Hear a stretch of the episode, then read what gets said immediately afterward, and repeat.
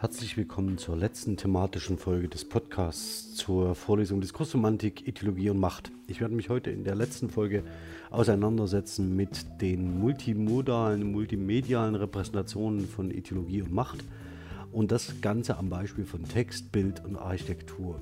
Ich möchte mir dafür genauer anschauen, das sowjetische Ehrenmal in Treptow, die Schlosskirche in Wittenberg, die sozialistischen Entwürfe von Innenstädten, werde mich außerdem auseinandersetzen, kurz mit Simultandarstellungen wie dem Weg der Roten Fahne am Kulturpalast in Dresden und dem sogenannten Bergaltar in St. Annen in Annaberg. Ich hoffe, dass damit ein Rundumschlag gelingt, der noch einmal alle Aspekte der Vorlesung zusammenführt, bevor wir dann im zweiten Teil des Podcasts noch einmal eine Zusammenfassung hören werden. Und damit beende ich dann schlussendlich diesen Podcast für das Sommersemester. Ich hoffe, dass Sie den Podcast mit Gewinn verfolgen konnten und würde mich sehr freuen, wenn wir uns im Wintersemester zur Vorlesung Sprachwandel wiederhören. In diesem Sinne einen schönen Sommer und bis dahin. Tschüss. Ja, herzlich willkommen, meine Damen und Herren, äh, in der Vorlesung Diskursromantik, Ideologie und Macht. Das ist heute die letzte thematische Sitzung in diesem Semester. Und ich würde heute ganz gern zwei, zwei Dinge versuchen, nämlich erstens unter den Aspekten Dex, Textbild und Architektur die Überlegungen, die wir bisher in der Vorlesung angestellt haben, zusammenzuführen. Sie werden vieles von dem, was wir heute besprechen, was ich Ihnen heute zeige, wiedererkennen und möglicherweise da ähm, die Verbindungslinien zusammenführen können. Und im zweiten Teil der Vorlesung würde ich ganz gern eine Zusammenfassung über das bisherige geben, auch in der Vorbereitung auf die nächste Woche, auf die Klausur. Nur so viel für die Klausur. Wenn Sie da sind, bringen Sie bitte ein ähm, Personaldokument mit, das Sie sich ausweisen können und einen Studierendenausweis. Und das Zweite, ähm, seien Sie vielleicht fünf Minuten vorher da. Das ist meistens hilfreich, um diesen organisatorischen Trubel vorher gut zu bewältigen. Wenn Ihnen das nicht gelingt, ist auch nicht schlimm. Sie sehen, wir sind hier fast die Einzigen im Haus am Freitag, obwohl der Plan an der Tür was anderes sagt. Ja, Multimodalität ist unter Linguisten ein, äh, würde ich sagen, schwieriges Thema. Warum? Weil wir uns generell eher mit Sprache beschäftigen. Nichtsdestotrotz gibt es in den letzten Jahren einen verstärkten Zug dahin, sich auch mit Themen zu beschäftigen, die nicht mehr explizit mit Sprache unmittelbar in Verbindung stehen, das heißt zum Beispiel gestischen Aspekten oder mimischen Aspekten, bis dahin, dass man vollständig Gesten ausdeutet, ohne verbale Interaktion zu untersuchen und vor allen Dingen sich auch auf äh, Bereiche äh, konzentriert, zum Beispiel in der sogenannten Interaktionsanalyse, die sich zum Beispiel mit der Beschreibung von rituellen Vollzügen in spezifischen Architekturen auseinandersetzen. Sage ich Ihnen nachher einen Namen dazu, der dafür äh, ganz prototypisch steht und seine Arbeiten. Ähm, nur um mal den gröberen Rahmen anzudeuten. Es ist nicht zwingend meine Perspektive, also ich habe es schon ganz gern, wenn verbale Kommunikation eine Rolle spielt, die ich dann auch adäquat qualitativ oder quantitativ untersuchen kann. Nichtsdestotrotz, es ist da in den letzten Jahren ein verstärkter Zug dahin zu beobachten. Ähm, an Literatur dazu wundern Sie sich bitte nicht, warum ich dieses Handbuch Sprache und Wissen so häufig empfehle. Ich finde es tatsächlich eine sehr, eine sehr, sehr gelungene Handbuchreihe, die Sie ergänzend bitte zur Handbuchreihe Sprache und Kommunikation, Einführung in die Sprache- und Kommunikationswissenschaft benutzen können, die sogenannten HSK-Bände. Ähm, warum aber ausgerechnet hier in diesem Kontext? Die HSK-Bände sind, ich sage es mal vorsichtig, relativ konservativ in der Beschreibung bestimmter Fachbereiche und Multimodalität gehört jetzt nicht zwingend zu den klassischen Gegenständen der Linguistik. Um das vorsichtig auszudrücken, also es ist ein relativ neues Feld, was sich auch jetzt im Zuge der sogenannten Internetlinguistik noch viel stärker etabliert, weil man da über die Beschreibung von bestimmten, also zum Beispiel von Memes, braucht man halt äh, ein Wissen über verbale als auch nonverbale, also bildliche Bestandteile und so weiter. Ähm, hier nur drei exemplarische Handbücher aus dem Kontext, nämlich von Nina Maria Klug und Hartmut Stöckel. Nina Maria Klug hat sich auch zu dem Zusammenhang von ähm, äh, mehrdimensionaler ähm, Auslegung von äh, textlich-bildlichen Bezügen habilitiert. Und Sie sehen hier das Handbuch Sprache im multimodalen Kontext. Hartmut Stöckel muss man in dem Zusammenhang nicht erwähnen, der ist prädestiniert und seine Arbeiten sind prädestiniert in diesem, genau in diesem Bereich. Das Zweite, was ich Ihnen empfehlen kann, ist das Handbuch Sprache in der Kunstkommunikation. Auch wenn es hier ein wenig thematisch eingeschränkt klingt, ist der Fokus sehr, sehr weit. Und hier ist der schon genannte oder den, ich, den äh, Wissenschaftler, den ich nennen wollte, Heiko Hausendorf, der auch in der Interaktionslinguistik sich äh, um die Vermessung von rituellen Räumen bemüht und die Beschreibung von Bewegungen von Körpern im Raum und deren interaktionalen Vollzügen. Und Markus Müller, ebenfalls ausgewiesener Experte in dem Bereich der Kunstkommunikation. Der Name kam Ihnen schon mal vor in Bezug auf die Diskursakteursrollen. Ähm, das ist seine Habil. Und zum Schluss, warum mache ich die ganze Zeit prototypische Ideologie am Beispiel von Religion? Es liegt ein bisschen daran, dass ich mit Wolf Andreas lieber den Band rausgegeben habe, Sprache und Religion. Die meisten ähm, äh, Ansätze und Ideen dazu, also Ideologie in Hinblick auf Religion zu beschreiben und umgekehrt, entstammen im Wesentlichen der Arbeit an diesem Sammelband und auch diese kommunikative, äh, diese Beschreibung von kommunikativen Achsen zwischen Verehrung, Verkündigung und Vergegenwärtigung ziehen sich durch dieses Handbuch hindurch. Also das nur zur Erklärung meinerseits. So, das hatte ich Ihnen bereits angekündigt. Wir steigen ein mit einem äh, typischen Beispiel für die Verfestigung von ideologischen Werten und Normen, nämlich von Denkmalen. Ähm, Sie selbst, wenn Sie mit offenen Augen durch die, durch die Stadt und durch die, durch die Landschaft gehen, werden möglicherweise schon das eine oder andere ähm, Denkmal gesehen haben, bei dem man sich durchaus wundern kann, ob es denn dem aktuellen Zeitgeist noch zu entsprechen scheint. Vor allen Dingen Kriegerdenkmale, Erinnerungsdenkmale an den Ersten und Zweiten Weltkrieg. Ich war sehr lange in Laboe, da steht ein, äh, ein Kriegerdenkmal für die Kriegsmarine äh, in, in U-Boot-Anmutung am, am Strand. Ja.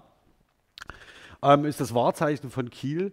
Und ähnlich ist es das, das sogenannte sowjetische Ehrenmal in Berlin-Treptow.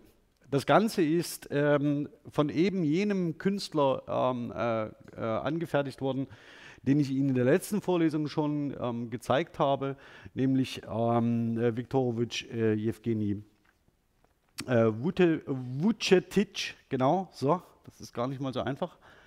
Und ich zeige Ihnen noch eine ähm, Abbildung, das Ganze ist 1949 entstanden, ich zeige Ihnen noch eine Detailabbildung ähm, dieser, dieser Statue. Und Sie sehen, dass ähm, es natürlich hier um eine symbolische ähm, Interaktion, eine symbolische Darstellung geht.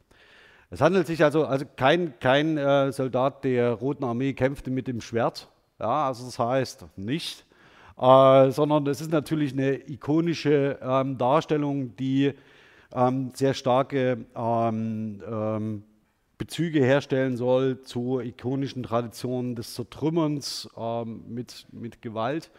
Was hier zertrümmert wird, ist ähm, das Symbol des äh, Nationalsozialismus auf deutschem Boden, also das Hakenkreuz. Und in der linken Hand hält er ein Mädchen. Ja? Das heißt, Sie können sich wahrscheinlich, Sie können sich vorstellen, ähm, oder malen Sie sich mal aus, wie viele Symbole Sie kennen für unschuldiges Leben ähm, kleine Mädchen dürften da eine Rolle spielen.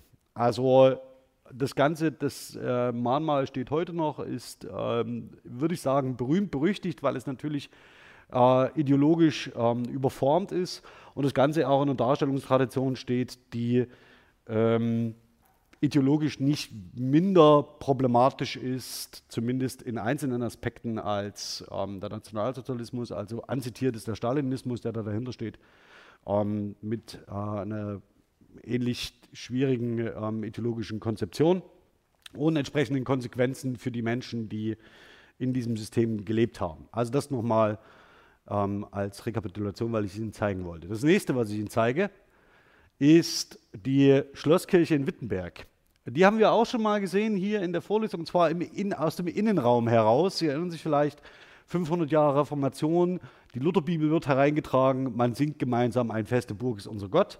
Ich darf Ihre Aufmerksamkeit auf zwei Dinge lenken, nämlich zum einen das mittlere Portal, das Sie da sehen.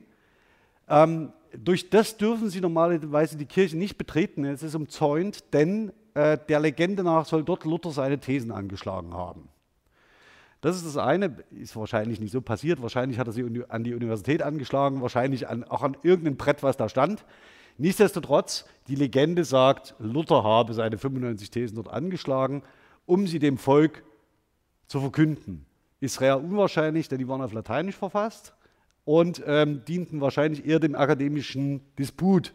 Deswegen, also es gibt zwei, drei Fragezeichen an dieser Geschichte ähm, und sie dürfte sich so nicht ereignet haben. Das nächste ähm, hatte ich Ihnen vielleicht schon angekündigt, war der ähm, Turm. Also das sehen Sie hier und das Relief ist relativ weit oben, sehr, sehr gut sichtbar.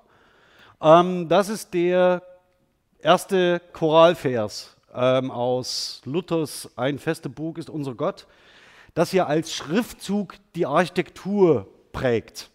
Also man kann es an und für sich, wenn man äh, daran gezweifelt hat, wofür die Reformation steht, da hat man es nochmal draufgeschrieben als Schriftband ähm, funktioniert in dem Kontext in Wittenberg, in diesem überzeichneten ähm, Gotteshaus der Schlosskirche, also der Geburtsstätte mutmaßlich der Reformation, ähm, hat, setzt man hier alle Mittel ein. Ich zeige Ihnen jetzt nicht nochmal den Einzug. Der Einzug hätte natürlich idealerweise durch das Portal stattfinden müssen, an das Luther angeblich die Thesen angeschlagen hat. Wenn man das gemacht hätte, wäre das Ganze noch viel also wäre nochmal symbolischer aufgeladen. Das ist allerdings nicht erfolgt. Hat, der Einzug in die Kirche ähm, war von der anderen Seite des Schiffs und hat man eine Gelegenheit verpasst und verschenkt. Sehr, sehr schade. Dann zeige ich Ihnen äh, noch einmal, damit, das haben wir ganz am Anfang in der, äh, in der Vorlesung gesehen, den äh, sogenannten St. Galler Klosterplan, der den hatte ich hier so äh, lapidar angekündigt als eine architektonische Verfestigung einer monastischen Lebensform, die das Nachleiden der Passion Christi in den Mittelpunkt stellt. Ich zeige Ihnen auch ganz kurz, welche, äh, an dem Plan kann man jetzt noch nicht ganz so viel erkennen. Ich zeige Ihnen mal das Modell, was darauf basiert. Und Sie sehen mehrere, architektonisch verfestigt, mehrere Kreuzeszeichen. Also zunächst das Kirchenschiff, und das zweite, den Kreuzgang, in dem äh, man sich als Mittelpunkt der Klausur, in dem man monastisch lebt und diesen, diesen Kreuzgang auch nicht verlässt. Das ist, der ist direkt im Anschluss an das, an das Kirchenschiff, sehen Sie da, ähm, so dass man da sprechen kann von einem ähm, Leben im Zeichen des Kreuzes. Ja, also Sie, können laufen, Sie kommen an dem Kreuz nicht vorbei. Dann zeige ich Ihnen etwas, was eine sehr lange Tradition hat. Triumphbögen. Triumphbögen sind kaiserliche Zeichen. Wer wird durch einen Triumphbogen geehrt? Ein siegreicher Kaiser, Klammer auf, oder und Feldherr, Klammer zu, der ähm, äh, in Rom ähm, gefeiert wird oder im römischen Imperium. Ähm, Sie sehen oben links den äh, Konstantinsbogen in Rom, unten links den Germanicusbogen ähm, in Frankreich und äh, natürlich in dieser Tradition ähm, den Triumphbogen in Paris. Jetzt könnte man sich ja fragen, warum braucht man unbedingt in Paris einen Triumphbogen? Das Ganze ist relativ einfach. Wenn Sie Kaiser sind, brauchen Sie einen. Und Napoleon war Kaiser in seinem Selbstverständnis und natürlich brauchte er nach seinen erfolgreichen Feldzügen ähm, zu Beginn des 19. Jahrhunderts einen Triumphbogen. Und da steht er nun. Also, falls Sie irgendwann einem Triumphbogen über den Weg laufen, können Sie sich ziemlich sicher sein, dass derjenige, der Ihnen einen Auftrag gibt oder derjenige, der ihn äh, erbaut hat, sich in die Tradition römischer Kaiserwürde stellt. Das ist das entscheidende Signal also eines siegreichen römischen Kaisers. Ähm, und damit natürlich in einem monastischen Herrschaftsgefüge, wie es sich in Europa zum Beispiel zu Beginn des 19. Jahrhunderts klarmacht, sehr deutlich zeigt, was er zum Beispiel von Österreichern, Habsburgern, Spaniern, Deutschen und äh, Briten hält, nämlich nichts. Ähm, um ganz deutlich zu machen, ich habe hier einen kaiserlichen Anspruch und der kaiserliche Anspruch ist unmittelbar von Gott abgeleitet ob man dazu glaubt oder nicht, sei dahingestellt. Aber er steht auf alle Fälle über dem Tableau der Könige. Ja, also er ist der, der, der gleicher ist als alle anderen Gleichen, er steht außerhalb der Königswürden, der monastischen ähm, ähm, Träger einer Krone. Und Napoleon stellt sich natürlich in diese Tradition und er wird als äh, Cäsar äh, bezeichnet und gefeiert. Also insofern, wenn Sie einen Triumphbogen sehen, da möchte jemand gerne Kaiser sein. mit einer sehr langen Tradition, die ikonisch ist und, glaube ich, wie nichts anderes ähm, architektural steht für ähm, den Ausdruck von Machtverhältnissen. Interessanterweise ähm, das kennen Sie vielleicht auch. Ich weiß nicht, wer von Ihnen Geschichte studiert oder alte Geschichte studiert. Es gibt eine Tradition, ähm, dass man besiegte Feinde unter dem Joch, unter das Joch schickt, also gebeugt ähm, am Boden durch ein Joch kriechen lässt, um äh, sie noch einmal sichtbar zu demütigen.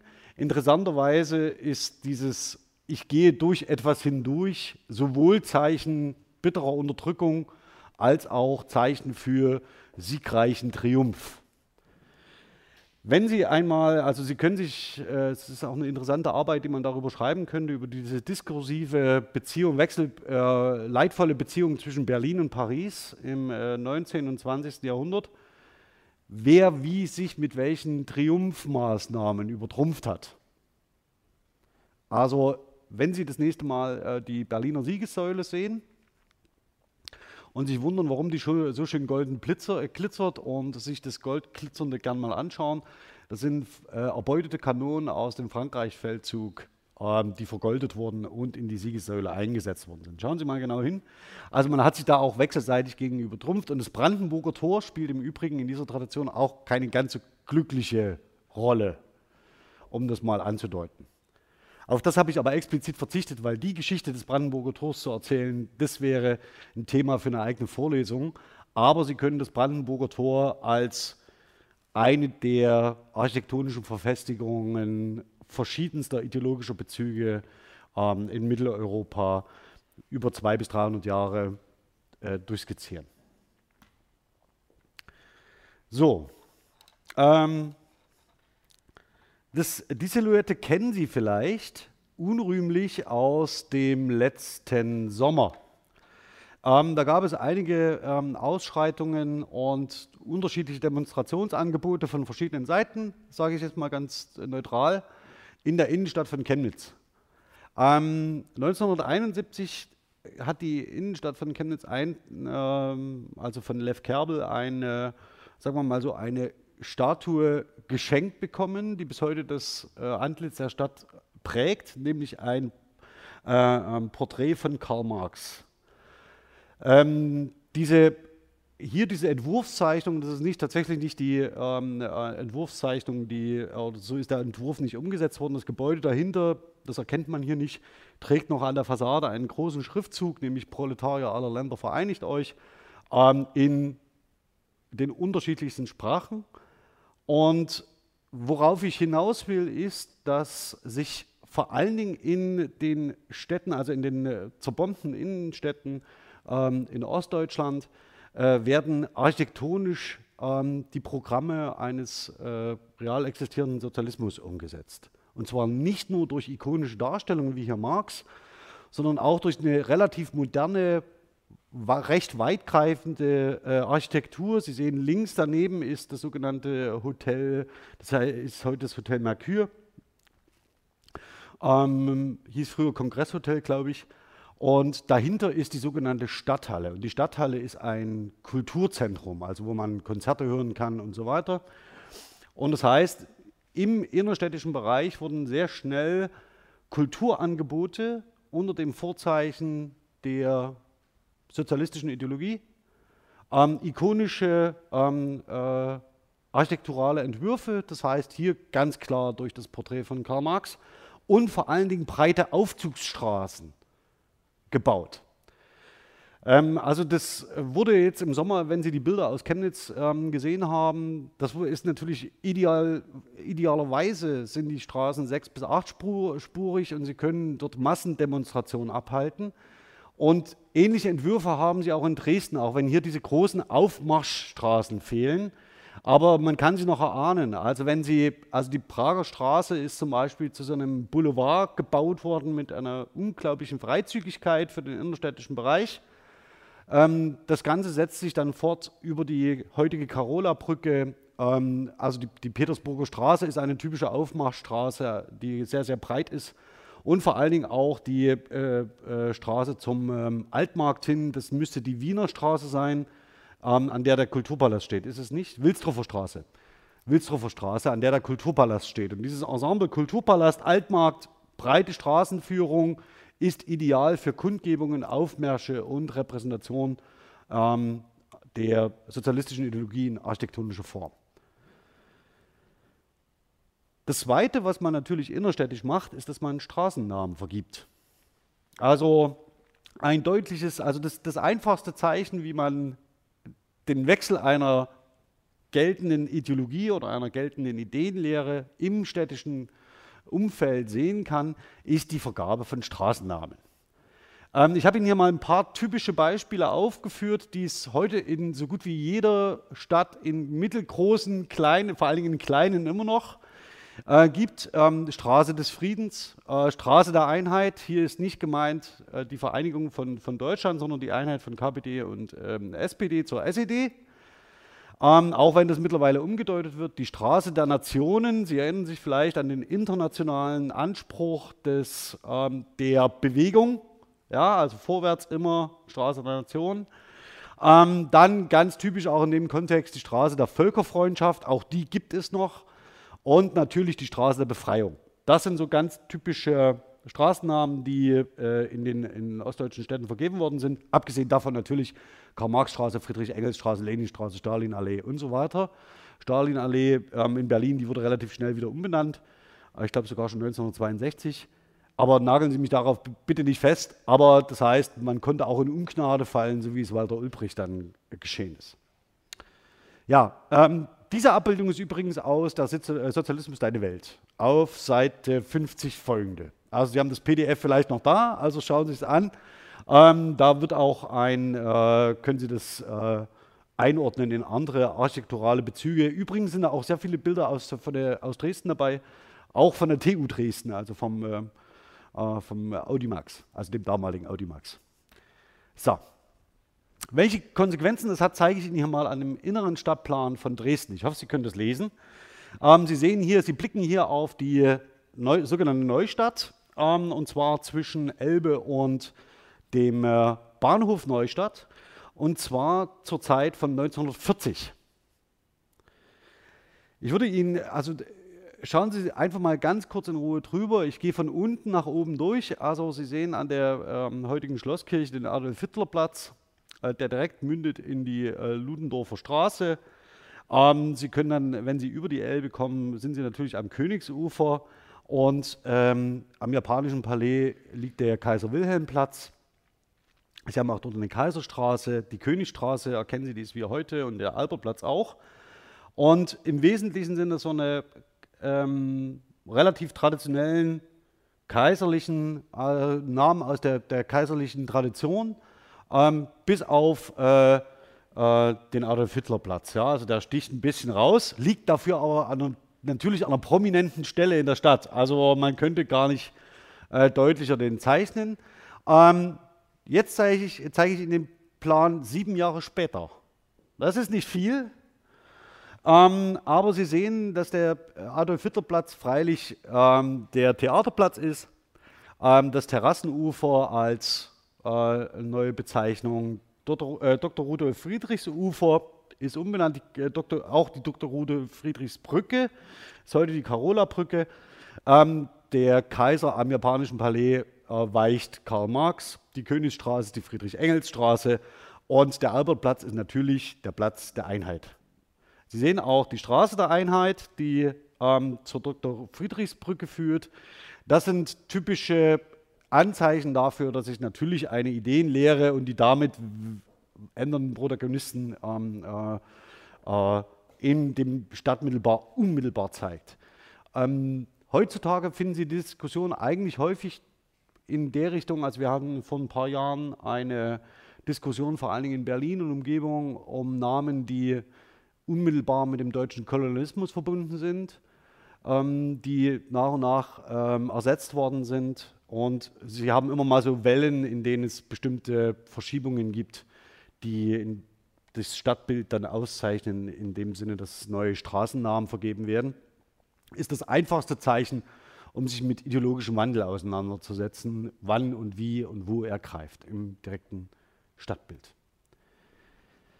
Ja, jetzt möchte ich Ihnen noch, das hatte ich Ihnen beim letzten Mal schon empfohlen, ähm, Kulturpalast äh, Dresden, äh, schon der Begriff Kulturpalast deutet an, wie man ähm, auf eine traditionelle Begriffsbildung abzielt, also indem man den Palastbegriff wählt und den aber in ein neues Kom Kompositum fügt und der Kultur einen Palast baut. Natürlich nicht irgendeiner Kultur, sondern der geltenden Kulturvorstellung, wie sie ähm, in der ehemaligen DDR vertreten wird und möglicherweise auch darüber hinaus in anderen Teilen des sogenannten Ostblocks. Ähm, ich, die Abbildung selbst ähm, ist nicht so ganz gut und qualitativ hochwertig. Ähm, ich habe aber keine ähm, adäquate Fotografie gefunden. Ähm, Sie finden aber die Erläuterungen dazu äh, auf, dem, äh, äh auf der Website, offiziellen Website der Stadt Dresden unter dem Kulturpalast und ich zeige Ihnen jetzt mal ganz kurz, was es mit dieser simultanen Darstellung, das ist eine Simultandarstellung, wie Sie sie sonst aus kirchlichen Darstellungen kennen, in denen die ja, biblische Geschichte erzählt wird oder auch die Passion Christi, zeige ich Ihnen dann auch noch ein Beispiel und ich gehe das mal ganz kurz durch. Also das ist ein recht komplexes Bildprogramm, das mitnichten irgendetwas darstellt, sondern sich in das Narrativ von ähm, äh, in das Narrativ der Ideenlehre einfügt und gleichsam eine Narration bietet. Es ist eine Erzählung, die Ihnen dort vorgestellt wird. Und Sie lesen dieses Bild von links nach rechts. Ähm, Sie sehen ähm, ganz unten die Märzrevolution von 1848, dargestellt ikonisch durch äh, Bewaffnete und äh, Frau, eine Frau, die Pflastersteine aufgreift. Darüber sehen Sie das muss man wissen, glaube ich, äh, Engels und Marx, also Engels links, Marx rechts, Marx mit einer Schriftrolle in der Hand und danach wird interpretiert, dass äh, die Frau, die äh, mit der roten Fahne in der Hand sich zur Sonne hin bewegt und da das Motiv der Brüder zur Sonne zur Freiheit anklingt, das ist ein bisschen mutig, ähm, ist aber, stammt aber aus der offiziellen Beschreibung ähm, der Künstlergruppe, die äh, das umgesetzt hat. Ja? Das, der Schriftzug dazu, die Befreiung der Arbeiterklasse, kann nur, ähm, kann nur das Werk der Arbeiterklasse äh, selbst sein. Da schwingt die Internationale durch ähm, und alle anderen Liedprogramme, die, sie, ähm, die man in dem Kontext äh, rezipieren kann. Danach Repression, ähm, die bürgerliche äh, oder sagen wir mal so, die konservative und monarchische Macht wird im Regel durch Soldaten mit Pickelhaube angedeutet. Ähm, das sehen Sie ganz oben im Bild, äh, kann man das noch erahnen.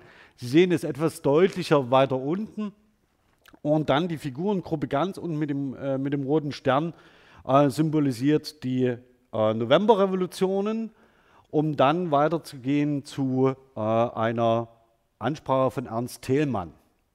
Also das heißt, die, das ist dann die äh, Figurengruppe schon weiter rechts.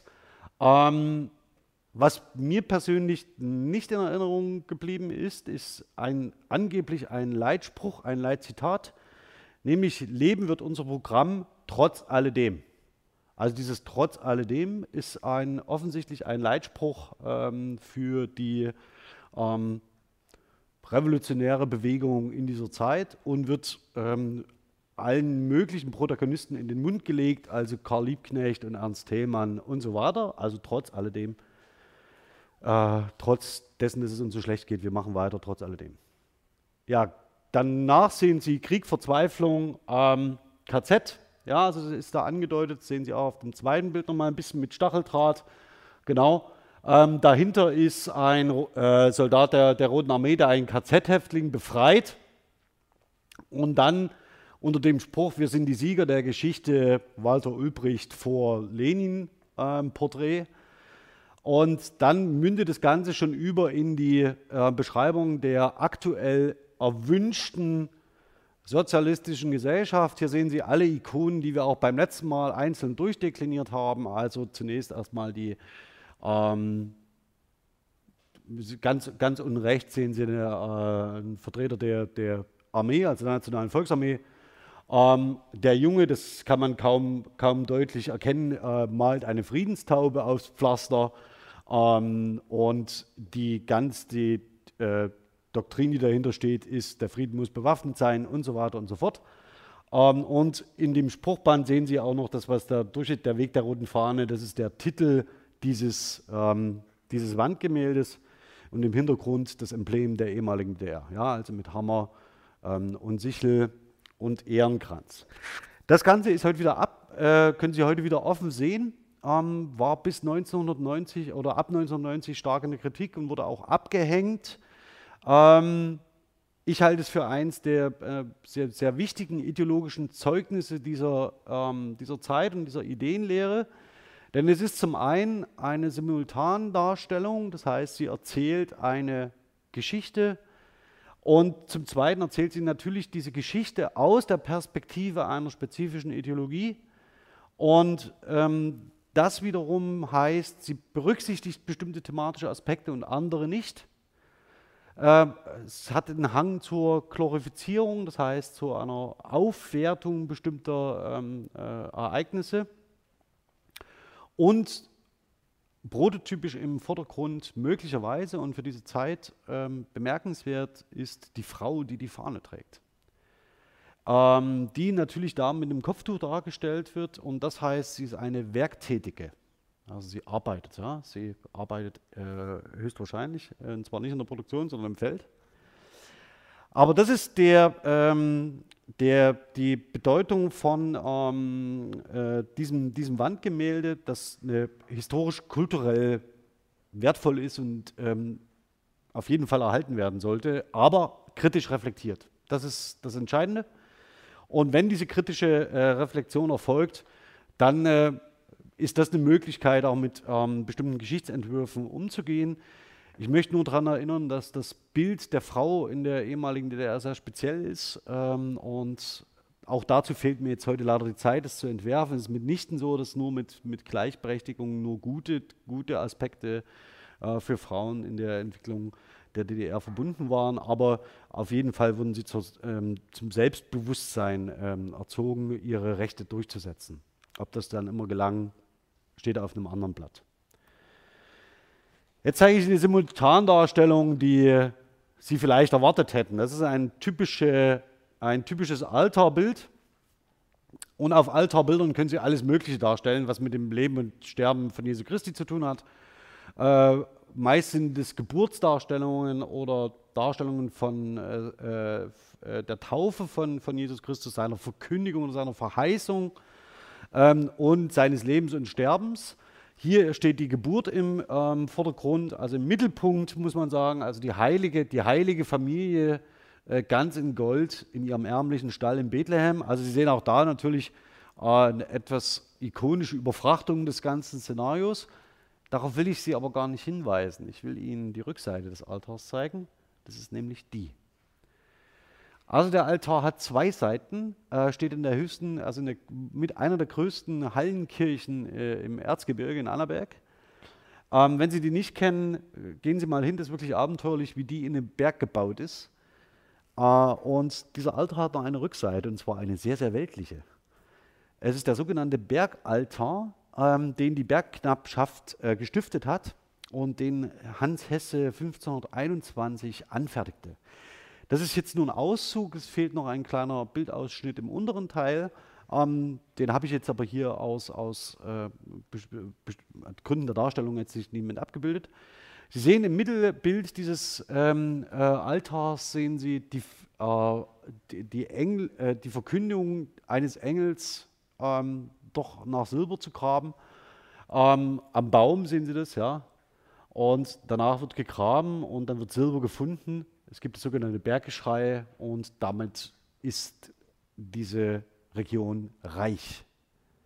Und zwar für viele Jahrhunderte. Und dann sehen Sie auf diesem Bergaltar dargestellt alle Gewerke, die mit dem Silberbergbau zu tun haben. Und zwar in äh, den unterschiedlichsten ähm, ähm, Berufen und ist eine der ältesten Darstellungen der Qualität, die wir überhaupt über das Silberbergwerk, über den Bergwerksbau in, in, in der Region haben. Ähm, bemerkenswert ist, dass das eine wie das andere eine ideologische Darstellung ist. Also das heißt, wir haben auf der einen Seite natürlich das in den Zentrum gerückte heilige Familie, es ist also St. Annes eine äh, römische Kirche, ähm, die natürlich ihre eigene Geschichte erzählt, warum äh, äh, dort ein Altar steht und eine Kirche steht. Und die Bergknappschaft sagt, wir haben es euch bezahlt. Ja, also das heißt, das ist der, der Stolz einer, äh, einer Handwerker, eines Handwerkerzusammenhangs, der sagt, alles schön und gut, aber das ist von uns. Also wir haben es gleichsam geschaffen. Zwar mit Gottes Hilfe, immer, ja, sonst wäre der Engel auch nicht da, aber es ist im Endeffekt unser Werk, es ist unser Handwerk. Und diese äh, Spiegelung an einem der zentralen äh, Blickpunkte in einer Kirche ist sehr, sehr speziell und Sie haben ja faktisch zwei äh, Ideenlehren, die auf der Vorder- und der Rückseite desselben Holzes ähm, darstellen, warum man in Gemeinschaft zusammenleben soll und warum man an dieser Stelle in Gemeinschaft zusammenlebt. So, das war es mit dem schnellen Hinblick auf die Architektur und das Bild. Äh, ich möchte Sie nochmal einladen dazu, dass Sie vor allen Dingen in der Publikation ähm, der äh, Sozialismus Deine Welt noch ein bisschen durchblättern, das Bildmaterial sich anschauen. Und äh, da sind sehr ähm, äh, interessante Darstellungen äh, dabei, auch vor allen Dingen von, ähm, also mein Lieblingsbild ist das der Fechterin. Also schauen Sie mal, ob Sie das finden. Ähm, das ist eine äh, ausgezeichnete Darstellung. Zur Zusammenfassung. Also wir haben in der Vorlesung einen relativ breiten Bogen gespannt über die Frage, ob man innerhalb einer Diskurssemantik sich dem Phänomen Ideologie und Macht nähern kann. Und im Mittelpunkt, also immer als Anknüpfungspunkt und Einstiegspunkt in die Auseinandersetzung mit der Frage standen spezifische ähm, Publikationen. Hier für die Diskurspragmatik äh, und Diskurslinguistik zentral ist die Einführung immer noch von Warnke und Spitzmüller und daneben die Einführung von Thomas Nier in die Diskursanalyse und relativ stark aufgehängt habe ich äh, die, das sprachliche Rollenverhalten von Markus Müller. Alle Publikationen, die im De Kräuter Verlag erschienen sind, das heißt hier ähm, die Einführung in die Diskurslinguistik und auch das sprachliche Rollenverhalten, können Sie über die Seiten der SLUB sofort beziehen. Ähm, die Links müssten dann in der Präsentation funktionieren, sodass Sie darauf direkt zugreifen können. Was war das Anliegen? Ähm, das nächste ist, äh, dass ich einen Schwerpunkt gesetzt habe auf den Zusammenhang von Sprache und Ritual. Warum? Weil in Ritualen und immer in ritualisierten Vollzügen bestimmte Werte und Normen einer Ideenlehre sich verfestigen, stabilisieren und immer fortwährend prozessiert werden, auch wenn einzelne Teilnehmerinnen des Rituals nicht zwingend hinter allen Werten dieses, ähm, äh, dieses Vollzugs stehen müssen, die durch diesen Vollzug zum Ausdruck kommen. Das ist eine ideale Form und diese findet sich eben auch kondensiert nicht nur in bestimmten Handlungen, die vollzogen werden, sondern auch beispielsweise in bestimmten Arten von Texten. Also das heißt Texte, die selbst ritualisierte Handlungsfolgen aufweisen, sprich Refrains, sprich strophische Lieder. Ähm, dazu die Literaturangaben immer noch empfehlenswert von äh, Belliger Krieger, die Ritualtheorien zum Einstieg.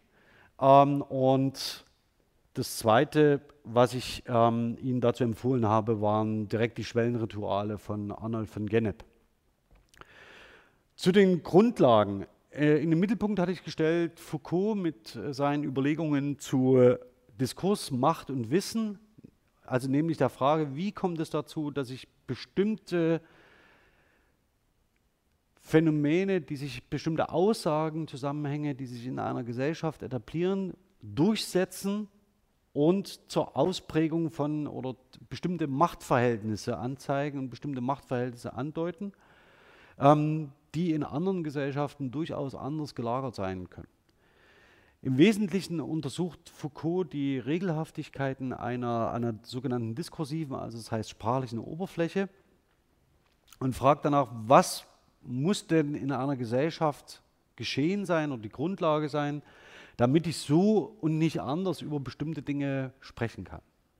Also mit anderen Worten, über welche Themen, welche Themen werden auf welche Art verhandelt und über welche Themen wird nicht gesprochen. Wenn Sie sich im Moment einer solchen äh, Auseinandersetzung zuwenden wollen, ähm, schauen Sie sich Phänomen, das Phänomen der Seenotrettung im Mittelmeer an, ähm, das immer mal äh, im gesellschaftlich-öffentlichen Diskurs auf, aufbricht. Also jetzt im Moment mit, mit der Verhaftung und, ähm, äh, von, von Rakete. Ähm, da kommt immer mal so ein Schlaglicht auf dieses Thema und dann ist es wieder 18 Monate ruhig. Und es ist durchaus die Frage, warum wir in unserer Gesellschaft nicht in der Lage sind, das Thema kontinuierlich im öffentlichen Diskurs zu behandeln, solange bis wir es irgendwie konsensuell einer Lösung zugeführt haben, sondern warum es immer verschwindet und nur punktuell im Diskurs sichtbar wird.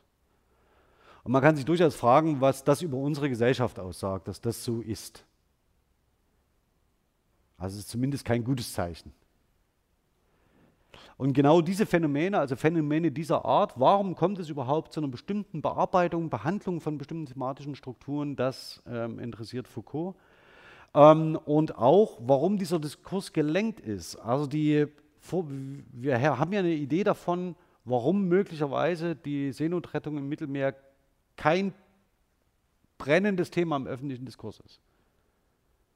Und wir haben auch die Vorstellung davon, dass das nicht zufällig passiert, sondern dass es offensichtlich bestimmte Interessenlagen gibt, die das in einem massenmedialen Kontext verhindern.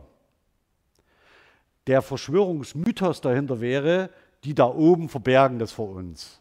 Also so ähnlich wie Chemtrails, äh, die Nazis, die auf der dunklen Seite des Monds leben, die Echsenmenschen in der Hohlerde und so weiter. Ja? Also das heißt, das begeht, bewegt man sich natürlich relativ schnell äh, in Richtung Verschwörungsmythos. Wenn man eine Orgonitsäule aufgebaut hat im Garten, dann ist man zumindest erstmal strahlungsfrei. Aber ähm, sie alle haben eine Idee davon, dass es offensichtlich Bezüge gibt, in denen so eine ähm, die thematische Entwicklung gelenkt wird.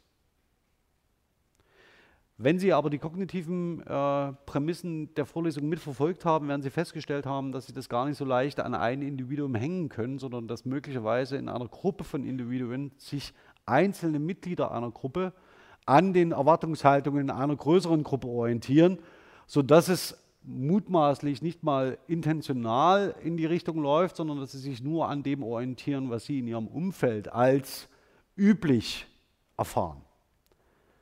Nichtsdestotrotz kann man natürlich trotzdem heraustreten in eine Beobachterrolle und die Frage stellen, könnte das nicht auch anders sein? Und dieses könnte es nicht auch anders sein, ist im Grunde genommen der Kernpunkt, an dem eine Ideologie angreift. Also eine Ideenlehre, ein normativer Gesellschaftsentwurf stellt immer die Frage, könnte das gesellschaftliche Zusammenleben, so wie wir es kennen, nicht anders sein?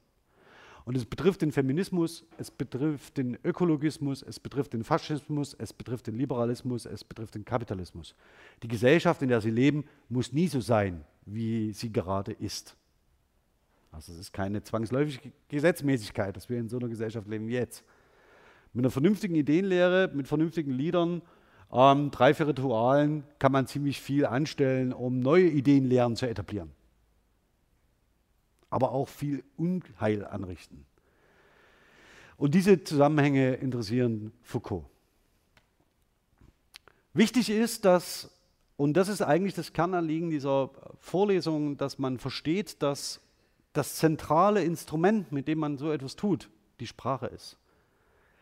Zentral im Mittelpunkt jeder Ideenlehre steht die Idee, dass man mit Sprache verkündigt, aber auch über Sprache verehrt, über Sprache vergegenwärtigt. Und dass sich sekundär bestimmte symbolische Systeme etablieren, die, die, Bedeutungs-, die den Bedeutungstransfer und die Überladenheit von bestimmten äh, symbolischen und rituellen Vollzügen abnehmen und auf sich ziehen. Also das heißt, die ähm, äh, Darstellungen von ähm, biblischen Geschichten in Kirchen oder die Darstellung des Wegs der roten Fahne entlasten die Mitglieder der Gemeinschaft davon, diese Geschichte zu erzählen, weil sie immer im Angesicht einer bestimmten Geschichte handeln können. Also stellen Sie sich selbst mal die Frage, ob Sie zum Beispiel unter dem, unter dem Wandbild der Weg der roten Fahne heiraten würden. Also so bauen Sie eine Tribüne hin, ja, laden Ihre Gäste ein, stellen einen Stuhl rein, äh, spielen die Internationale ein und dann heiraten Sie. Also überlegen Sie mal, ob Sie das machen würden. Wenn nicht, überlegen Sie mal, warum Sie es lassen würden. Ähm, es ist nichts zufällig und es geht natürlich, diese ähm, Darstellungen geben natürlich den rituellen Handlungen, die Sie im Angesicht solcher Darstellungen vollziehen, Gewicht. Also sie sind nicht einfach nur eine weiße Wand, sondern sie geben allem, was sie tun, ange, im Angesicht einer solchen Darstellung, geben sie eine rituelle Bedeutung. Und davon können sie auch die Handlungen, die sie davor äh, vollziehen, nicht ablösen. Wenn Sie sich also die Frage stellen, was das Problematische an Uniform ist, genau das ist es. Also Sie können die Uniform und die Handlung, die Sie in der Uniform vollziehen, nicht getrennt voneinander sehen. Und wenn Sie nebenbei noch mit einer Fahne herumstehen, Sie können auch die, ähm, schauen Sie mal durch dieses Sozialismus Deine Welt, ist auch vom Treptower Ehrenmal ein Bild, äh, im Dunkeln mit Fahnenspalier und Fackeln. Also wie man sich typischerweise vorstellt, ähm, mit einer Menge verfassungsfeindlicher Symbole. Und äh, also heute und diese Darstellung ist natürlich, ruft natürlich ein Bild auf, das ein ganz anderes ist als das, was ich Ihnen gerade gezeigt habe von einem grünen Park äh, mit blauem Himmel im Hintergrund. Ähm, interessant ist, dass die Foucault'sche Dis, äh, Diskurssemantik dann aufgehoben worden ist, dass man nicht nur selbst an Sprache beobachten kann, sondern dass sie auch über Sprache selbst natürlich neue Ideen lernen in die Welt setzen können. Also sie können neue Wirklichkeiten durch Sprache schaffen. Sie können mit Sprache konstruieren. Und jede Ideologie und jede Ideenlehre, die Sie kennen, ist eine solche wirklichkeitsschaffende sprachliche Umsetzung einer Konstruktion von einer nicht etablierten Gesellschaft. Es ist egal, was Sie sich anschauen. Das kann die Bergpredigt sein, das kann schlussendlich das scheiternde, die scheiternde Ausrufung der Republik durch Liebknecht sein, das kann das Manifest von Karl Marx sein, das ist vollkommen egal. Hitlers Mein Kampf ist das sind alles Programme einer Ideenlehre, die gesellschaftlich noch nicht Wirklichkeit sind. Und die wird durch Sprache initiiert. Also ich mache den ersten Satz und das, die Idee ist in der Welt. Und noch was, noch ein Nachsatz dazu. Diejenigen, die einem Propheten, wie auch immer, nachlaufen, die machen den Propheten zum Propheten, nicht er selbst. Also falls Sie irgendwann mal wieder so, so, äh, in so eine Diskussion kommen und sagen, Adolf Hitler Einzeltäter, nee, nee.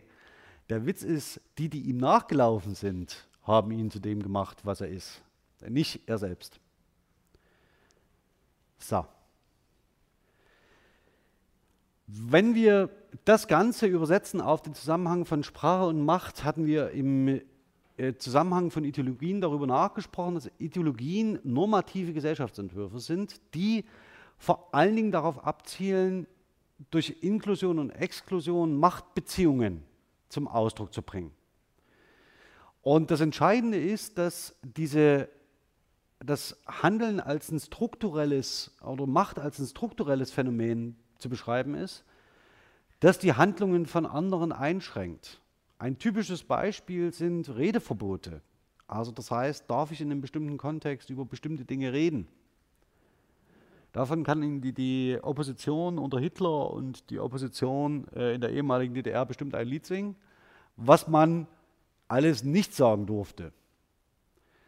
An solchen Sprech- und Redeverboten und Geboten kann man sehr deutlich machen, wie Machtbeziehungen sich in einer Ideenlehre manifestieren können.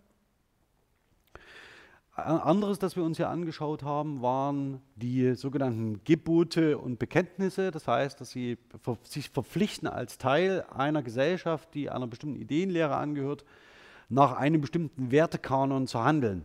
Das schränkt ihr Handeln ein. Das legt, äh, ist Ausdruck unmittelbarer Macht. Wenn das Gebot, also Sie können hier gern die absurden Dinge denken. Die in den zehn Geboten wird formuliert, Sie sollen nicht töten. Ja, und Sie können sich fragen, ja, warum nicht? Wenn es doch zu meinem persönlichen Nutzen ist. Ja, habe ich mehr Essen, mehr Platz, kann ich töten. Ist doch gut. Ähm, und diese Gebote schränken ihr Handeln ein.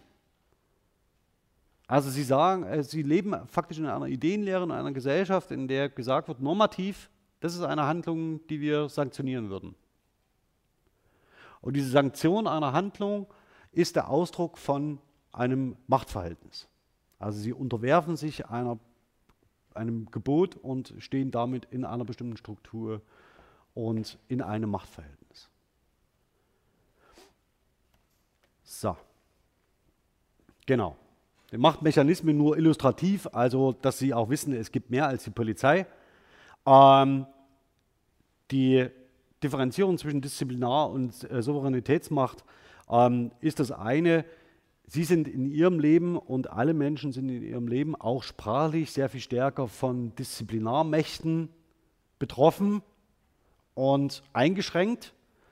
Ähm, bestes Beispiel, mit vollem Munde spricht man nicht. Haben Sie vielleicht schon mal gehört?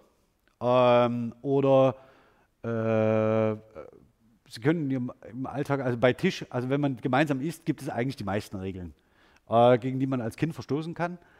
Und äh, Sie können gerne mal solche Beispiele durchgehen. Mit vollem Mund isst man nicht oder isst erst mal auf, bevor du aufstehst oder isst nicht auf der offenen Straße ähm, und so weiter. Ist nicht beim Gehen, lauf nicht mit dem Messer irgendwie so und so rum. Die meisten Gebote und Regeln haben natürlich einen Hintergrund, werden aber in den seltensten Fällen expliziert, sondern sollen unmittelbar befolgt werden, ohne reflektiert zu werden. Kann ich ein Lied von singen, dass es manchmal sehr anstrengend ist, ähm, wenn man die, die, äh, die, Wirkungsfähigkeit und die Sinnhaftigkeit von Regeln explizieren muss. Nicht immer ideal. So. Das nächste ist, ähm, dass wir uns dem Bereich der Politik zugewendet haben. Und auch hier greift die Definition ein bisschen weiter. Also das heißt, wir haben, sind ähm, von äh, der, Dis dem, der Diskursfrage und der Machtfrage ausgegangen und dann zur Politikfrage. Was ist Politik? Und Sie sehen hier im Wesentlichen schon, dass ähm, sich ein sehr weiter Politikbegriff in der, in der germanistischen Linguistik und in der Diskurslinguistik durchgesetzt hat, nämlich der bezieht sich unmittelbar auf Handlungen. Also das heißt, Handlungen derjenigen, die Entscheidungen treffen, die kollektiv bindend sind. Und diese kollektive Bindung von äh, kollektiven Entscheidungen, also die, ähm, die für eine ganze Gruppe von Menschen gelten, sind unmittelbarer Ausdruck von Machtbeziehungen. Also Sie treffen Entscheidungen für eine größere Gruppe. Fällt Ihnen dazu aus Ihrem unmittelbaren Umfeld eine, ein Beispiel ein? Jemand, der für eine größere Gruppe Entscheidungen trifft?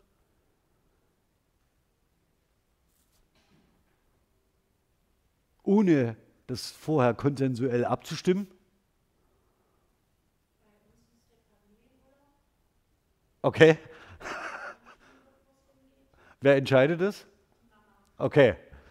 Also äh, ja, für, für, für, den, für, den, für die Aufnahme der Familienurlaub und äh, das Familienoberhaupt, die Mutter entscheidet äh, das Ziel. Sind Sie schon mal bei jemandem mit dem Auto mitgefahren? Ja? Auch mal in Gruppe empfiehlt es sich dem Fahrer oder der Fahrerin zu sagen, wie schnell oder wie langsam sie fahren darf und welchen Weg sie nehmen darf?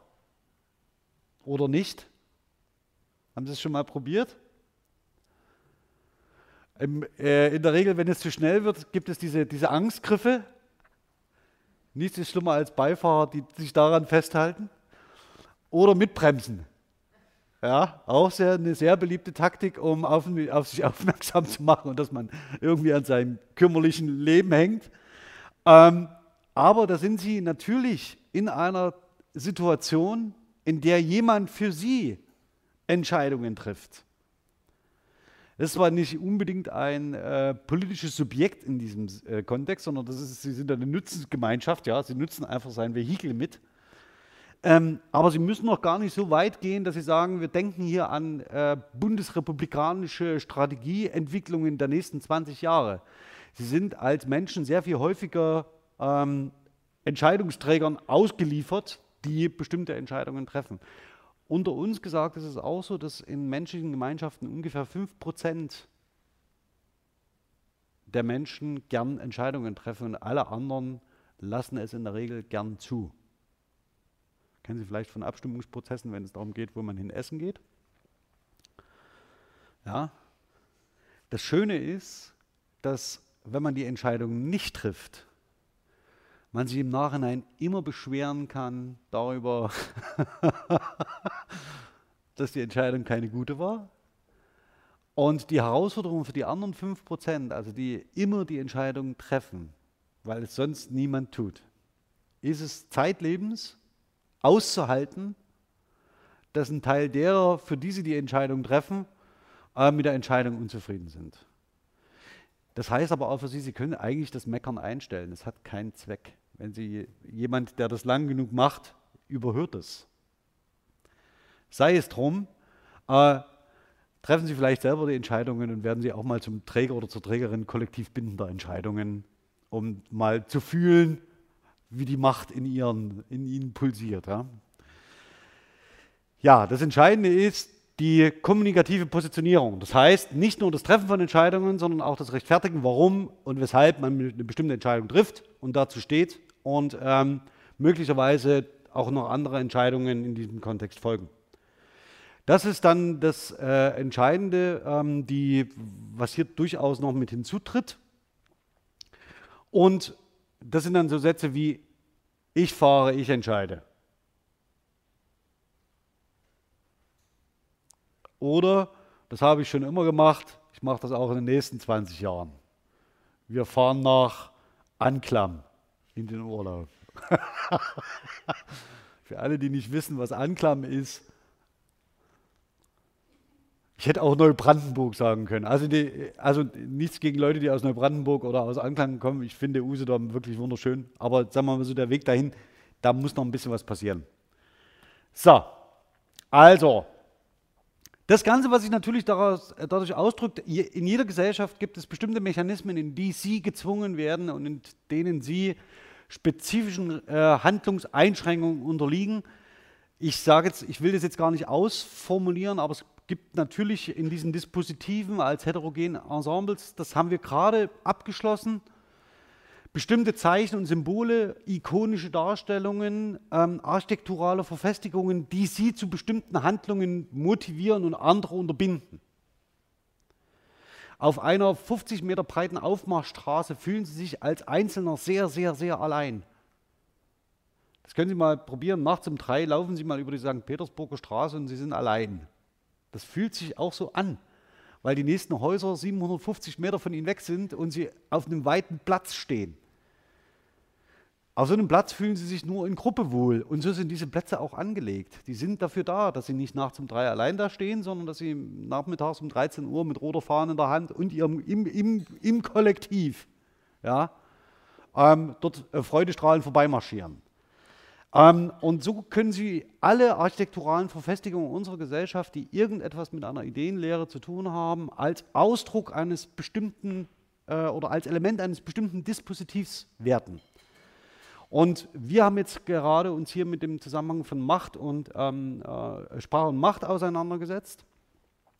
Und da sind es natürlich eben solche Verfestigungen wie die Wittenberger Schlosskirche. Ja? Also das ist so, ist ein prototypisches Element ähm, in einem Dispositiv, das auf die höchste Spitze des Turms den Luthervers schreibt. Es steht nur noch das Kreuz drüber. Das ist das Einzige, was, was darüber steht. Und Sie können an diesen symbolischen Ordnungen alle Werte durchdeklinieren, die für eine Ideenlehre gelten. So, auch das nur nochmal als Ergänzung. Wenn ich hier von Macht und Dispositiven und von Handlungseinschränkungen und von Ideologien spreche, dann meine ich das als einen neutralen Begriff, der nur strukturell bestimmte Verhältnisse beschreibt und nicht wertend ist.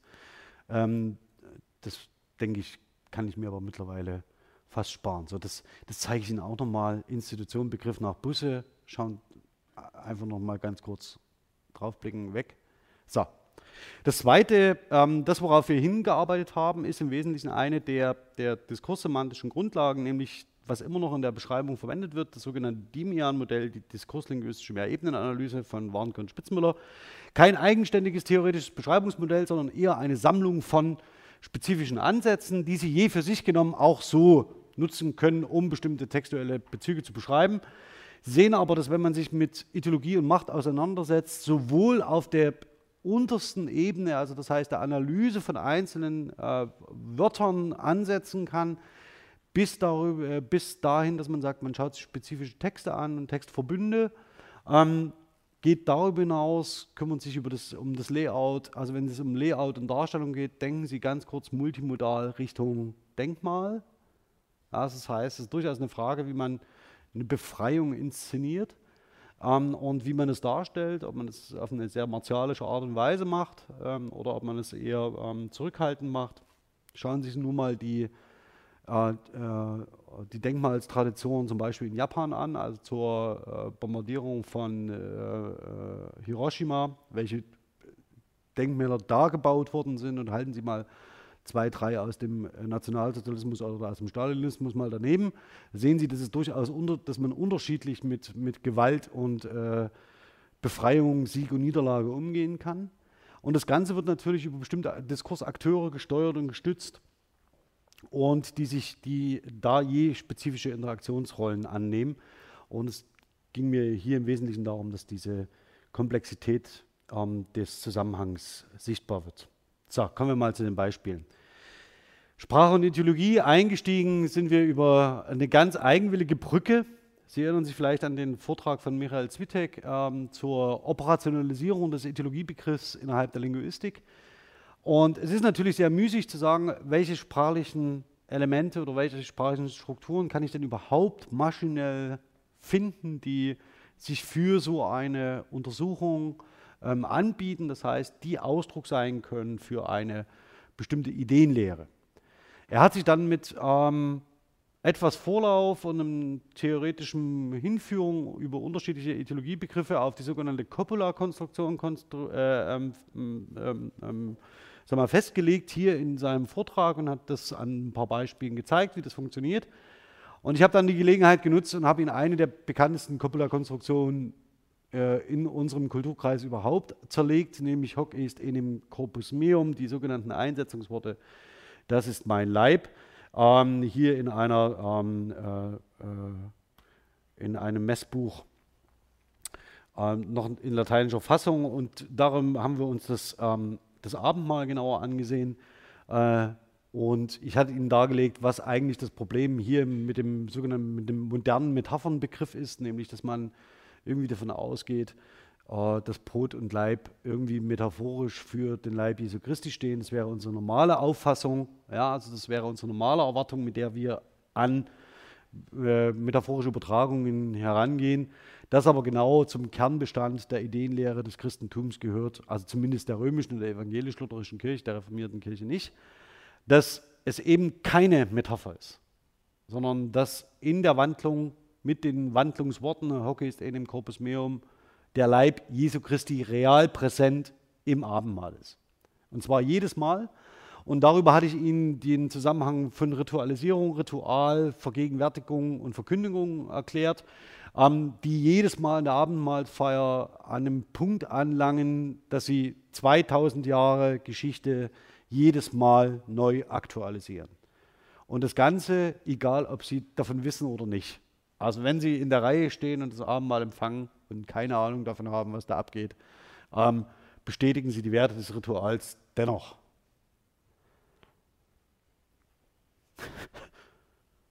es soll Leute geben, die lassen sich taufen, um kirchlich zu heiraten, weil das so schön ist. Ähm, das vergeht auch nicht, aber der Witz ist an der Sache, wenn Sie das in der römischen Kirche machen, empfangen Sie da äh, ein Sakrament. Äh, in der äh, evangelisch-lutherischen Kirche ist es nicht ganz so dramatisch.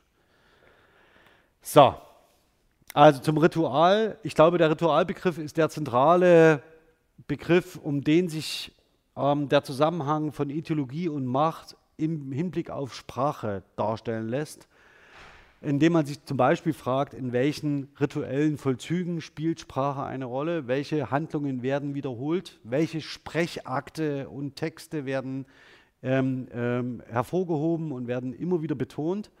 Ähm, welche Wiederholungen sind selbstspezifischen Handlungen eingeschliffen? Gibt es bestimmte institutionelle Ordnungen, die das Wiederholen von Texten wahrscheinlich machen, auch wenn sie selbst keine Wiederholungsstrukturen äh, aufweisen?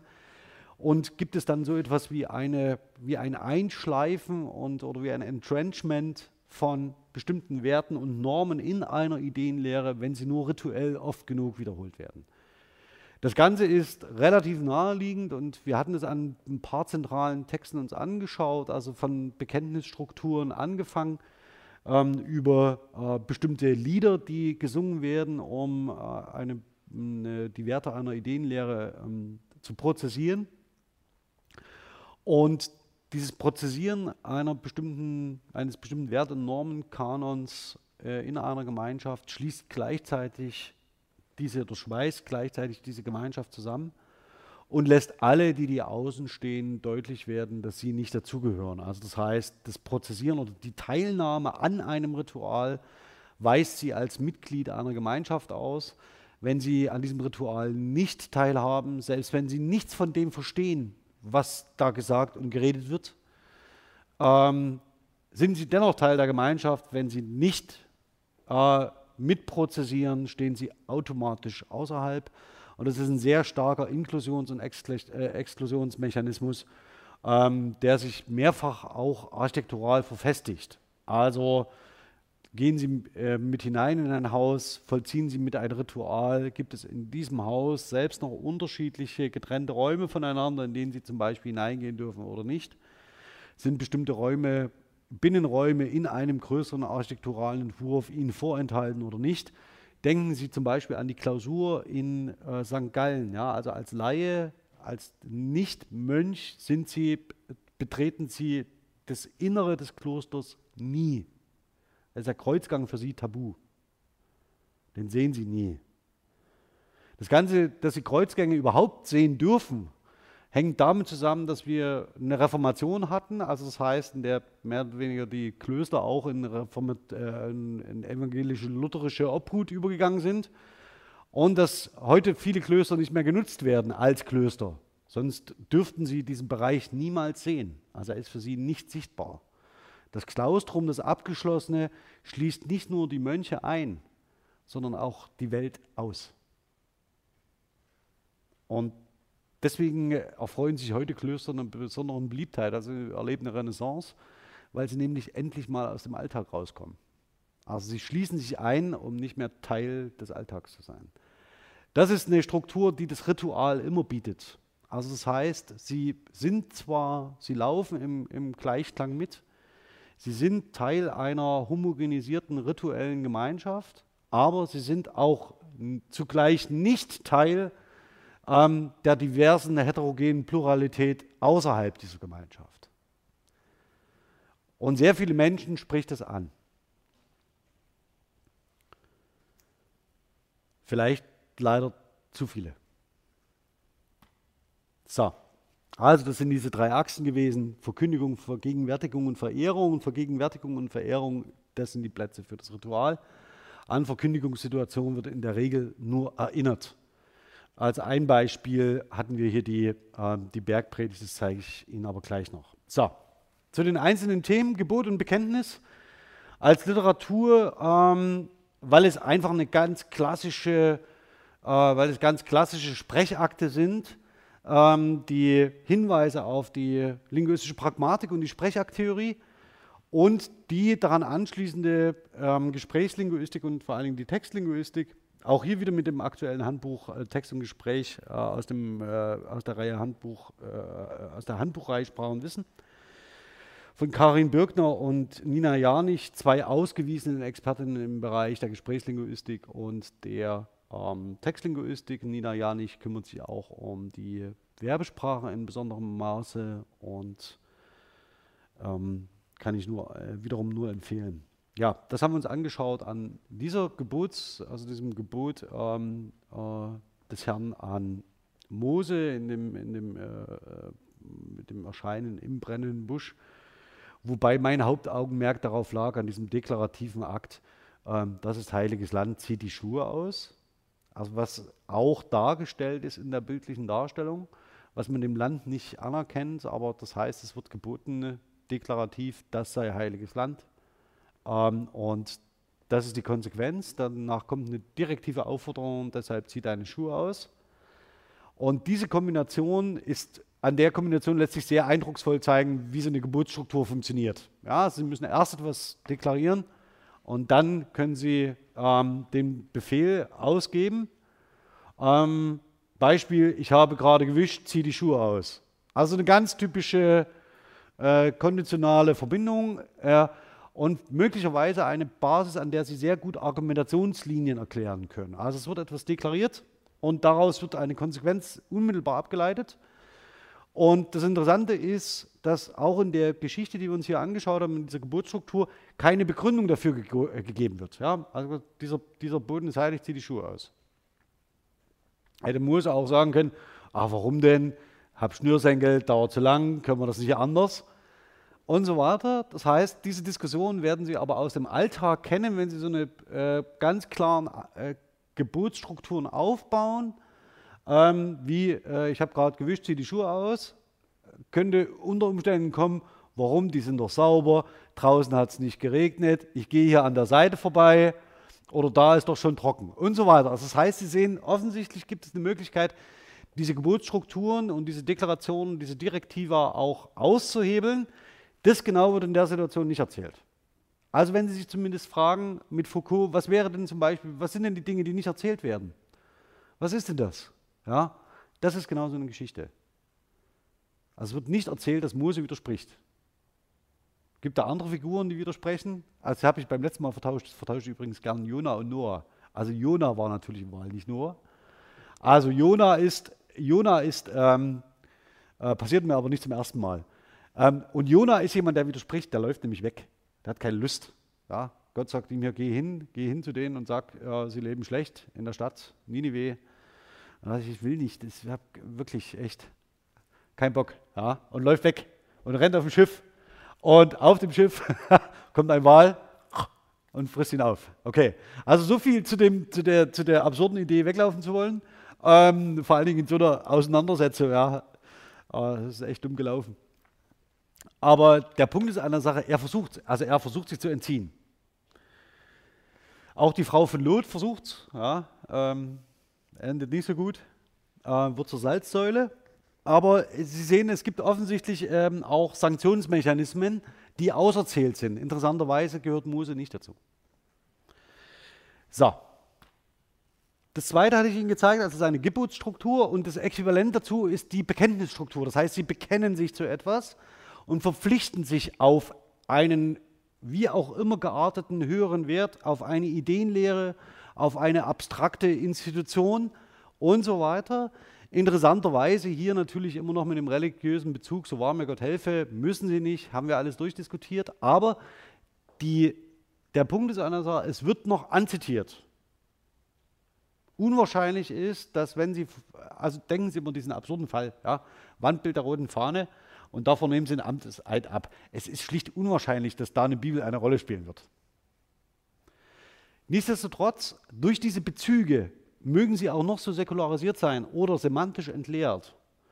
Selbst wenn es ein Ritual ist, das sie in ihrer Bedeutung überhaupt nicht mehr verstehen, ist es so, dass dieses Requisit immer noch als Artefakt eine Rolle spielt in diesem Kontext. Und selbst als Artefakt, als Requisit irgendwie als Gegenstand, den man mitschleppt, um so ein Ritual zu vollziehen, ähm, hat es noch seinen Platz in diesem Ritual. Und Sie können mal, ähm, das ist was, ähm, was man auch wiederum mit Foucault beschreiben kann, in so einem Zusammenhang, auch sprachlich. Was dürfen Sie denn von einer rituellen Handlung weglassen? Also was ist auslassbar, damit diese Handlung noch funktioniert? Also mit einem Ritual vollziehen Sie etwas und sie bringen etwas Neues in die Welt. Das Entscheidende ist die Frage, wie weit können sie das Ritual reduzieren in seiner Ausstattung, in seinen Artefakten, die sie dafür benutzen, in den Handlungen, die sie vollziehen. Und das Ritual ist noch als solches erkennbar. Also er hätte auch vorbeilaufen können und sagen, ich mach's. Ja. Also Sie können sich ganz so eine absurden Situation mal vergegenwärtigen, um zu sehen, wie es nicht läuft in der Welt. Es hilft meistens sehr gut zu verstehen, was wir für einen Aufwand betreiben. Das nächste programmatische Rede. Hier hatte ich dann ähm, äh, eingeführt ähm, Heiko Girnd und ähm, den Band zur Sprache in Politik und Gesellschaft. Wir hatten uns zunächst beschäftigt mit den ganz klassischen Partes Orationis und so halb unter uns gesagt, weil ich aufzeichne, ähm, sehr viel weiter sind wir in der äh, Abbildung von Redestrukturen nicht. Es gibt den einen oder anderen Neuansatz und Neuentwurf mit einer gewissen thematischen Verschiebung. Ich hatte Ihnen den gezeigt von Klein, in denen es um unterschiedliche Topoi ging, dem Prinzipientopos bis hin zum Motivationstopos und so weiter und Valuationstopos hin zum Finaltopos. Schlussendlich liegt aber auch dahinter noch die Struktur der Partes Orationes, wie wir sie aus der klassischen Rhetorik kennen. Und diskutiert haben wir das am Beispiel der Bergpredigt in die das wichtigste oder das zentrale Gebet ähm, des Christentums eingelassen ist, das Vaterunser, das ist eines der äh, wichtigsten Bekenntnistexte, ähm, und an Karl Liebknechts äh, Proklamation der Freien äh, Sozialistischen Republik, ähm, um zu zeigen, wie typischerweise so eine programmatische Rede aufgebaut sein kann ähm, und um auch zu zeigen, dass die natürlich im Akt der Verkündigung, also das heißt, ähm, der, äh, ja, brauche ich nicht zu übersetzen, also im Akt der Verkündigung ähm, im Wesentlichen Ausdruck einer Ideenlehre ist. Die zentralen Punkte einer Ideenlehre benennt, die zentralen Schlüsselwörter benennt, die zentralen Schlüsselbegriffe benennt, ähm, Oppositionslinien aufmacht, Inklusionsmechanismen anzeigt, Inklusionsgrenzlinien äh, anzeigt, das Alte zeigt, das Neue zeigt, wo wollen wir hin, was ist das Neue was ist das Innovative und wenn man so will, immer progressiv einen anderen Gesellschaftsentwurf fordert. Das ist das, ähm, was in programmatischen Reden aus einer Ideenlehre eine Rolle spielt und schlussendlich dazu auffordert, sich dem anzuschließen. Das ist das, ähm, der Zielpunkt der Persuasion, also die Aufforderung, sich einer neuen Programmatik, einer neuen Ideenlehre, einem neuen Gesellschaftsbild anzuschließen. Dann haben wir uns das Lied angeschaut, das Lied und die Narrativik des Ideologischen. Zum Lied exemplarisch die ähm, ähm, Masterarbeit von Simone Burell und von Wolf Andreas Liebert, ganz frisch ähm, die Sprache total, äh, totaler Ideologien. Ähm, das hat mich sehr gefreut, dass ich da so aktuell auf einen ganz äh, äh, auf einen sehr auf einen instruktiven Text verweisen kann. Wenn Sie mögen, lesen Sie den bitte, der ist frei verfügbar über die Publikationsserver des IDS. Ähm, und verstehen Sie das bitte nicht als eine vollständige Schau über Literatur, die zu diesem Thema möglich ist, sondern benutzen Sie bitte die Titel, die ich Ihnen in der Vorlesung gezeigt habe, als Ausgangspunkte, wenn Sie sich mit den Themen beschäftigen wollen und schließen Sie darüber weitere Literatur auf. Ähm, mir ist es aber wichtiger, dass ich Ihnen lieber wenige zentrale Publikationen nenne, als eine Liste von zehn Seiten ähm, und die Ihnen zur Anschauung bringe und sage, orientieren Sie sich bitte selbst. Schließen Sie bitte die Literatur von diesen Publikationen aus auf, ähm, dann fürchte ich, könnte das auch gut laufen. So, zu den Liedern. Nochmal die direkte Verbindung zu zur, Schloss, äh, zur, äh, zur, Wittenberger Schlosskirche. Mit Ein feste Burg ist unser Gott, zeige ich nur hier, das haben wir, haben wir diskutiert als einen der ähm, äh, zentralen Texte des, äh, der evangelisch-lutherischen Reformation. Und das andere, was mich total gefreut hat, dass ich irgendwann mal die Gelegenheit hatte, ähm, äh, weil ich wirklich lange überlegt habe, wie ich das hin, hindeichsle, dass ich das in einen Kontext bekomme äh, neben Luther direkt die Internationale zu legen. Ja, aber so, man muss nur eine Vorlesungssprache und Macht und zur Ideologie machen, dann geht es. Ähm, und um deutlich zu machen, vor allen Dingen, dass wir in diesen Texten selbst, also in Sprache selbst abgebildet, die Prinzipien von Ritualstrukturen ausgebildet haben. Dass wir im gemeinsamen Singen so etwas wie Gemeinschaft herstellen, dass wenn sie gemeinsam singen, die Texte besser kennen sollten, die sie singen. Sonst weisen sie sich nämlich tatsächlich als jemand aus, der eher, eher draußen steht.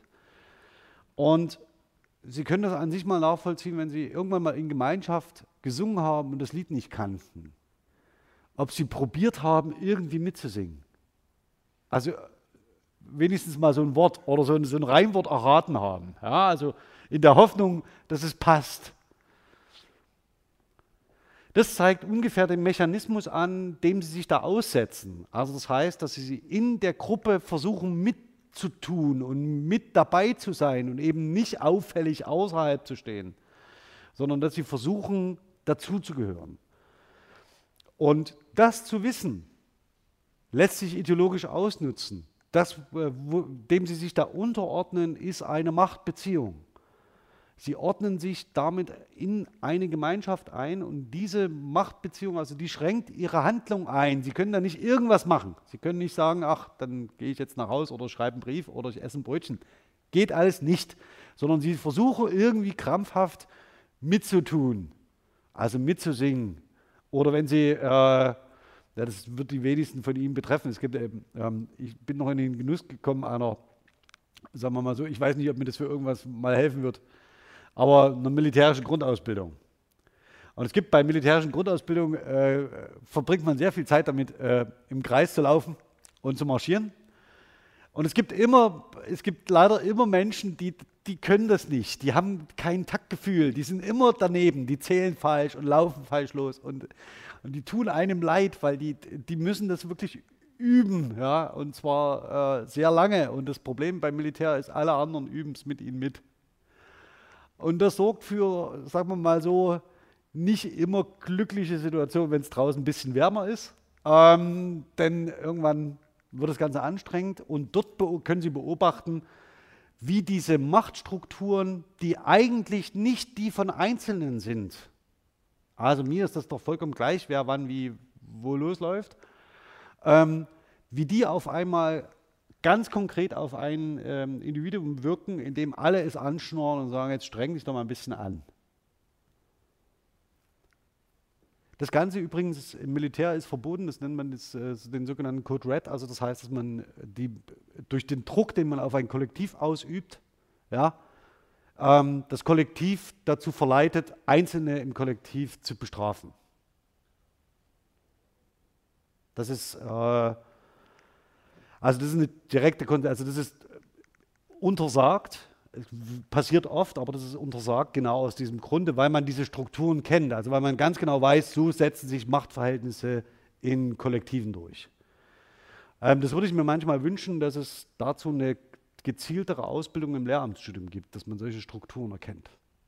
Also wenn Sie als Lehrerin oder als Lehrer eine ganze Gruppe dafür leiden lassen, dass zwei oder drei in dieser Gruppe ähm, sagen wir mal so, Dinge machen, die sie nicht wollen, was nicht heißt, dass es nicht sinnvoll ist, aber die sie nicht wollen, dann setzen sie genauso einen Mechanismus ein, um die Gruppe dazu zu verleiten, äh, ähm, sich den ausfälligen Individuen zu nähern und Machtverhältnisse durchzudrücken, also zu sanktionieren an, an ihrer Stelle. Also eigentlich müssten sie sanktionieren und sie sagen aber, ne, das sollen die anderen machen.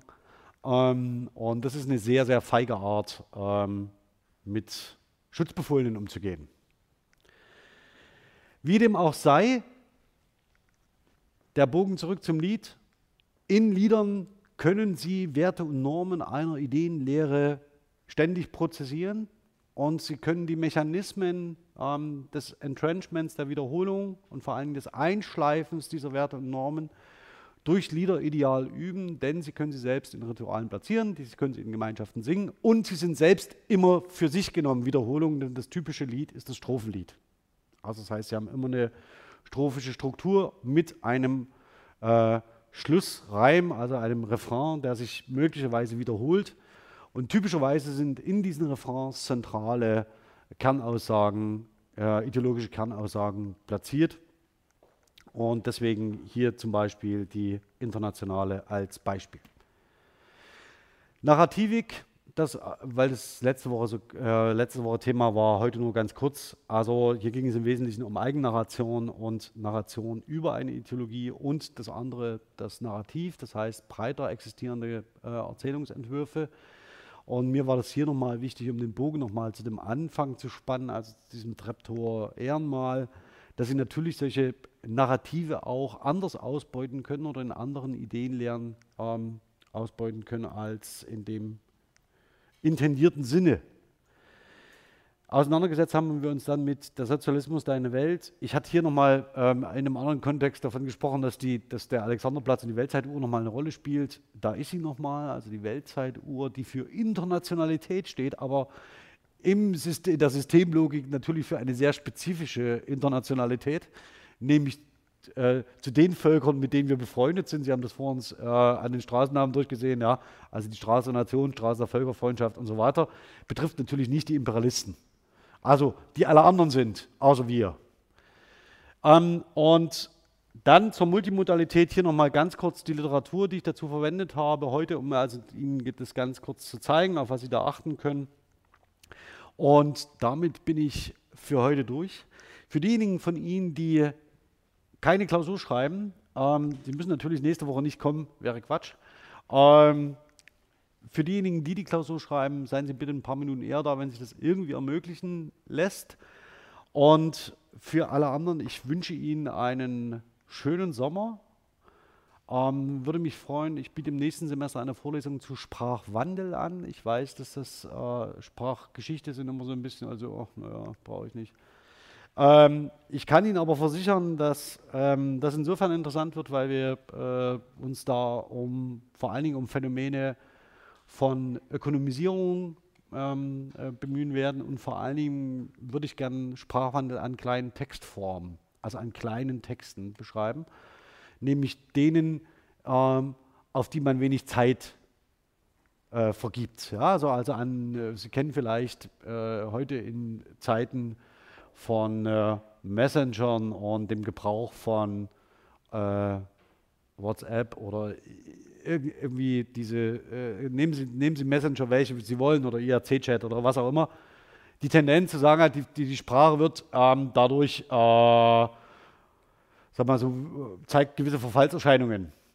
Und die Jugend, die macht uns die Sprache kaputt. Ich würde gerne an solchen kleinen Textformen, die angeblich unsere Sprache kaputt machen, äh, sehr gern eine ganze Vorlesung aufziehen und mich explizit nur damit beschäftigen. Also, dass es schon immer solche Formen gab ähm, und diese kleinen Formen ganz wesentlich dazu beitragen, dass wir überhaupt sowas wie Kommunikation haben. Also das heißt, äh, da Menschen in der Regel dazu neigen, wenig bis nichts zu sagen oder zu schreiben, ein Großteil unserer Kommunikation eben über diese kleinen Formen läuft und nicht über den FATS-Leitartikel von 8,5 Seiten.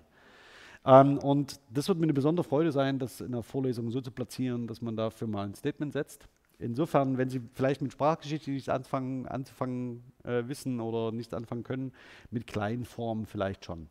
Insofern wünsche ich jetzt erstmal einen schönen Sommer, ähm, eine schöne vorlesungsfreie Zeit und kommen Sie mir gut ähm, im Oktober zurück. Ähm, und ich würde mich freuen, Sie bald wiederzusehen. Also bis dahin. Tschüss.